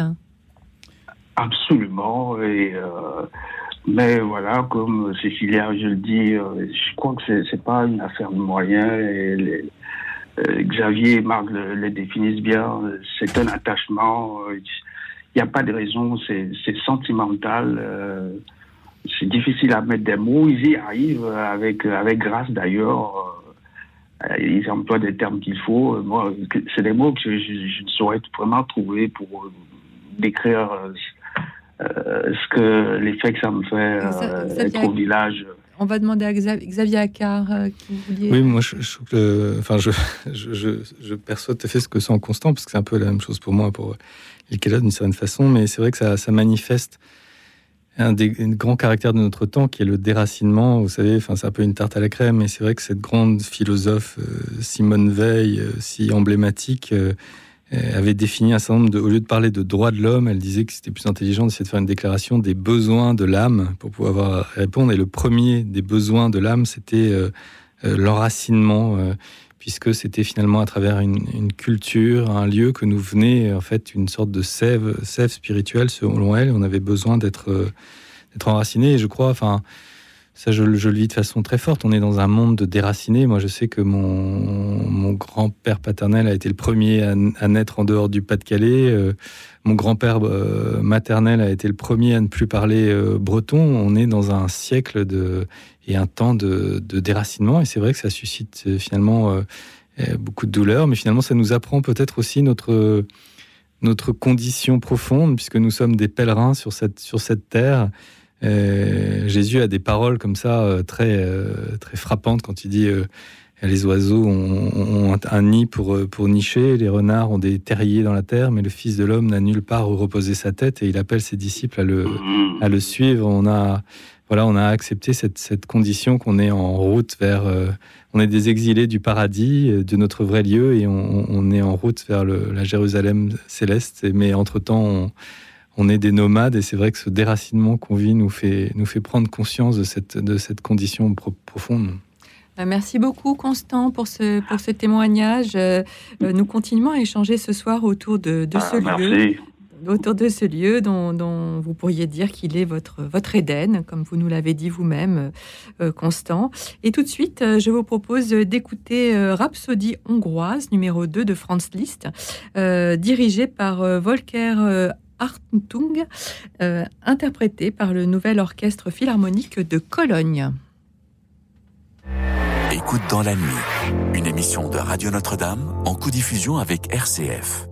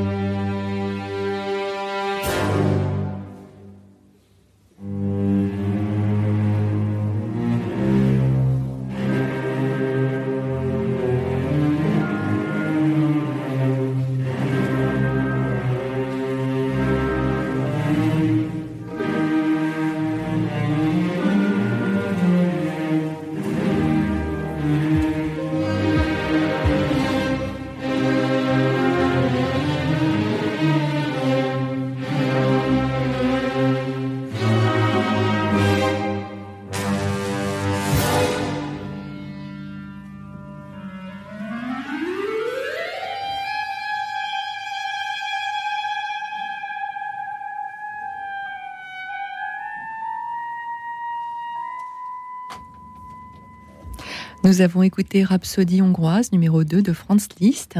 Et tout de suite, nous prenons euh, en ligne euh, Marise. Nous accueillons Marise. Bonsoir. Oui, bonsoir Cécilia. Bonsoir, à vos invités. Et j'appelle parce que vous avez un invité euh, qui a fait du bateau. Oui. Écrit. bah, moi, c'est un peu moins aussi. Bah, de La Rochelle, je suis allée jusqu'en Polynésie pendant trois ans avec ma fille et mon mari sur un voilier. Et je voulais vous parler de. Eh ben, de, je vais pas le retrouver maintenant parce que je vais pas le refaire. J'ai 72 ans bientôt, le 22 septembre.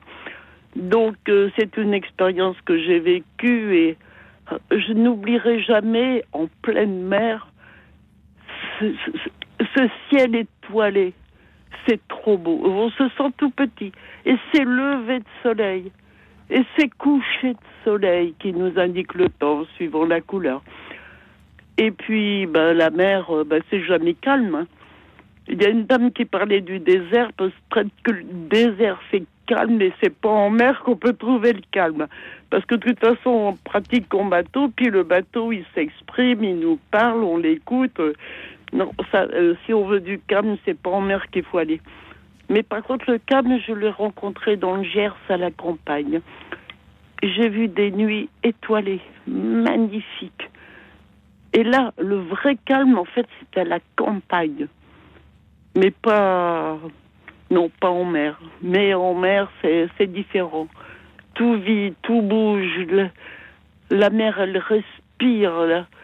Enfin bon, bref. Euh, ça, c'est des lieux qui m'ont fait comprendre ma, ma finitude, ma petitesse. Euh, là, on se dit, mais vraiment, euh, par rapport à l'infini, enfin bon, l'infini. Donc là, on. Ça, rejoint le. Par rapport aux éléments, quand la tempête se déchaîne, le vent, le machin, le truc, on fait avec et puis on prie. Et on prie, on prie, on prie. Notre bateau, on l'avait appelé Ave, c'est-à-dire Ave Maria. J'ai jamais autant prié qu'en bateau. Euh, la Sainte Vierge. Euh, et puis, moi, je m'appelle Marise, donc le bateau, on l'avait appelé Ave.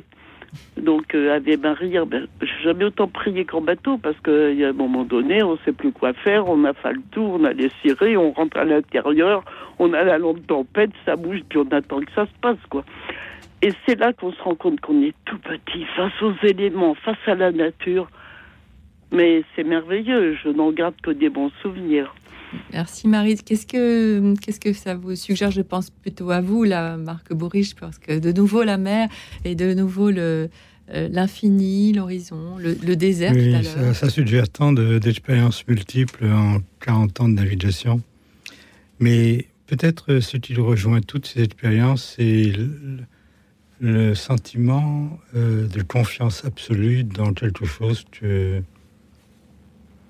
je ne sais pas. Mais lorsque vous êtes en mer, vous n'avez pas d'autre choix que de faire confiance. Et paradoxalement, cette confiance euh, vous libère de toutes les inquiétudes, de toutes les craintes, de tous les soucis. Vous faites confiance, point.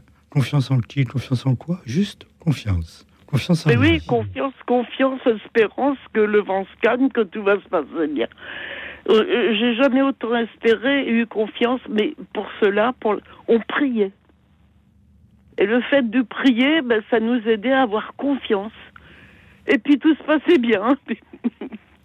Et vous euh, euh, Et on remerciait le ciel, le Seigneur, l'univers. Le mot confiance, c'est proche aussi de, Il faut faire je, je, je, je m'adresse à, à, Xavier Accard. Je rebondis sur le mot confiance. Confiance, prière. Euh, oui, c'est aussi l'expérience du, du, pèlerin, évidemment, sur, le, sur la route du, du Trobrez avec des moments où je me souviens, il y avait un soir là, j'avais vraiment pas, j'avais une petite tente là, mais j'avais vraiment pas envie de, dormir dehors. J'ai invoqué la providence la première fois, ça m'est, ça m'est venu et, j'espérais trouver quelque chose. J'arrive dans une mairie où je, je vais m'adresser et puis il est marqué que ça fermait à 5 heures. Je passe par derrière, je me dis tant pis, je vais quand même y aller. Et puis ça fermait à, à en fait, les, personnes, c'était normalement fermé, mais tout le monde était, enfin, le maire était encore là. Et il m'a gentiment euh, donner une clé. Enfin, oui, l'expérience de la confiance dans le, dans le pèlerinage est constante. C'est vrai que même quand on traverse un moment la, la, Bretagne intérieure, de Dol de Bretagne à Vannes, on traverse vraiment des étendues où on peut rester quasiment une journée sans croiser euh, âmes qui vivent. Et parfois, on a soif, on a faim et on n'a pas de ravitaillement parce que ça pèse lourd dans le sac. Et donc là aussi, il faut faire, euh, il faut faire confiance. Et en effet, la, la prière est aussi vient dans ces moments-là. Et puis c'est aussi la marche et aussi prière, comme le disait tout à l'heure, je ne sais plus euh, quelle, quelle auditrice. Merci Marise, en tout cas. Je voudrais vous demander à tous les deux ce que vous avez pensé de, de l'émission. Qu'est-ce que vous avez pensé de, de tous ces témoignages euh, très poétiques? Euh, En général, la plupart des témoignages étaient reliés à l'enfance. C'est vrai. Ce soir, c'était l'enfance qui prédominait. Et puis la mère, et puis... L'enfance, et puis la, la, la l'expérience du dépouillement, que ce soit en mer ou que ce soit dans le désert, l'expérience de la, de la solitude, qui n'est pas la solitude, parce que lorsqu'on vit la mer ou le désert, on croit qu'on est seul, mais en fait, on est avec l'infini, on est avec quelque chose qui est plus grand que nous. Donc, on n'est pas seul. Et vous, Xavier Accard, qu'est-ce que vous avez pensé de cette soirée? Oui, en fait, je pense que ce, cette référence récurrente à l'enfance est c'est parce que sinon, sur le plan psychologique, c'est un peu l'image du, paradis perdu. J'y reviens, mais c'est ça notre vrai lieu. C'est c'est ce paradis euh, qui est en fait un état spirituel, qui est un état de communion, euh, d'accord avec Dieu, avec soi-même, avec le avec le cosmos. Et on est tous en on est tous en recherche de ça. Et en particulier, comme on le disait aussi euh, quand Constant témoignait, dans, dans cette société en fait qui est qui est vraiment la société du déracinement. Euh, voilà, donc on est, on est tous à la recherche de notre, de notre vrai lieu. On, est tous, on se prend tous conscience qu'on est en pèlerinage, mais c'est vrai qu'il y a certains lieux où on se ressource vraiment et on a une intuition de ce que sera probablement notre, notre vie en Dieu. Mais je voudrais remercier tous les, tous les auditeurs qui ont appelé ce soir, de, qui nous ont vraiment offert des témoignages de, très grande qualité. Je voudrais m'excuser aussi auprès de ceux que j'ai pas pu prendre, mais certains ont demandé à ne pas passer à l'antenne, comme Agnès qui souhaitait euh, passer un message à Cédric. Bon, je ne sais pas quel, était le message, mais en tout cas euh, voilà. Euh, Anne-Marie qui ne voulait pas non plus passer à l'antenne, mais en tout cas merci d'avoir appelé. Michel, Georges qui a été à Lourdes le 15 août. Hein. Euh, qui nous dit qu'il a marché comme Jésus euh, sur la mer et sur la mer à M-E-R. Hein. Joli jeu de mots. Euh, et puis aussi un autre Michel qui nous a appelé, et puis Anne-Marie que nous n'avons pas pu, pu, prendre parce qu'elle a appelé un petit peu tard, mais nous la prendrons à une autre émission. L'émission touche à sa fin. Merci à vous, Xavier Accard, euh, rédacteur en chef du magazine Prier, historien et écrivain, auteur de Trobrez, Ma Bretagne intérieure, paru chez Salvatore. Et merci à Marc Bourriche, écrivain, poète, navigateur et voyageur, qui nous a offert un recueil éclairci en haute mer, Lettre d'escale, paru dans sa dixième édition augmentée aux éditions Complicité. Merci à toute l'équipe, euh, Alexis Duménil, le réalisateur, merci à François, merci à Christian, nos deux bénévoles qui ont pris vos appels au standard, et merci aussi à Denis Thomas. Il me reste à vous souhaiter une nuit douce et reposante, car demain, soyez-en sûrs, nous accueillerons la lumière étincelante du jour nouveau.